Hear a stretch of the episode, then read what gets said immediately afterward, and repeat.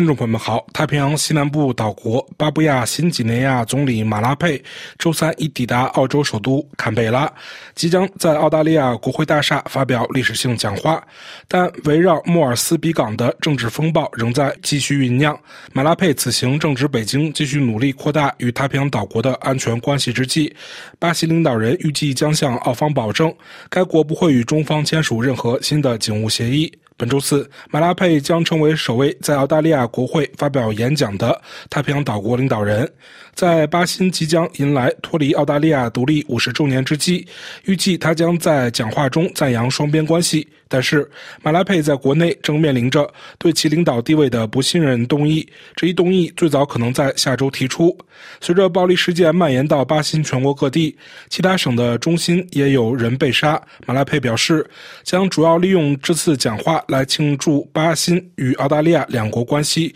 并感谢澳方在四十九年前给予巴新独立地位。马拉佩强调：“对我来说，没有比这更重要的时刻去感谢澳大利亚他们了。”我们是从澳大利亚手中诞生的国家，他指出，巴新人绝不能认为我们的主权是理所当然的，它本可以是另一种独立。我们的国旗升了起来，澳大利亚的国旗降了下来，而不是被扯下来。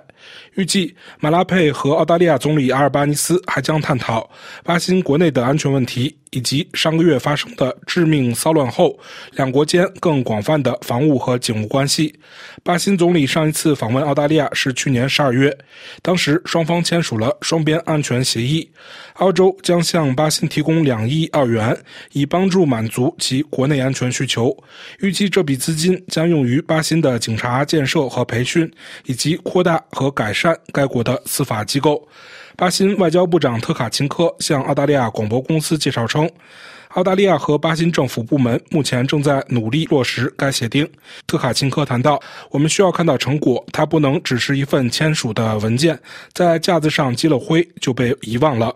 特卡钦科周二会见了澳大利亚外长黄英贤和国际发展及太平洋事务部长康洛伊。特卡钦科在一份声明新闻稿中指出，三人探讨了此行的商定公告，内容涉及法律和司法、移民、气候、资金。关键基础设施投资和奖学金问题，特卡钦科还提及，他借此机会保证，巴新政府致力于将澳大利亚作为安全合作伙伴，消除了巴新正在与中华人民共和国开展安全合作的误传。上周，特卡钦科向路透社记者称，中国政府于去年九月与巴新方面进行了接触，并表示愿意在国内安全方面协助我们的警务和安全工作。他的这番话成为了巴新的头条新闻。但随后几天，特卡钦科又否认了与北京将签署新协议的前景，宣称巴新将坚持与传统合作伙伴开展安全合作，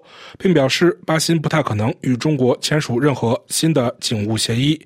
特卡钦科在访问澳洲前接受 ABC 采访时，更加明确地保证该国不会签署新的警务协议，并补充说，中方理解巴新不会与其签署该协议。特卡钦科在采访中说：“中国没有反抗，因为我们不支持他们的警务政策。他们了解我们在本地区安全问题上的立场，那就是与我们亲密的传统合作伙伴澳大利亚、美国和新西兰等国合作。”特卡钦科说：“我想非常明确地说明这一点，我们根本没有推进与中国的任何安全协议或协定。”他并指：“我们期待着执行与澳大利亚的双边安全协议。”与此同时，巴新国内的反对党议员们正在盘算，计算是否要在二月十三日巴布亚新几内亚国民议会复会时对总理发动不信任投票。在一月十日的骚乱之后，来自马拉佩领导的潘古党和其他联盟伙伴的约十名议员已辞去了政府职位，其中包括巴新前总检察长兼石油和能源部长库阿。巴布亚新几内亚大学经济学讲师拉威尔分析指，当不信任投票的宽限期结束时，总理通常会留在国内。因此，拉威尔说：“我认为马拉佩的离开赴澳访问反映了他在政府内部的实力。他目前拥有足够的议员支持人数。”拉威尔但补充说：“还有待观察。巴布亚新几内亚的政治是多变的，临近国民议会开会时的情况可能会发生变化。”针对此次马拉佩的来访，澳方声明指，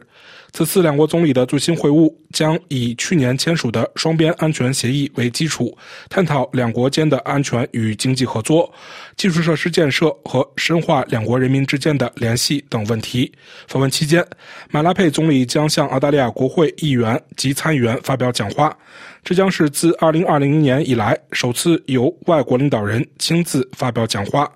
澳大利亚和巴新有着深厚而悠久的伙伴关系，这种关系建立在我们共同的历史和建立一个和平、繁荣、有韧性的太平洋地区的共同愿景基础之上。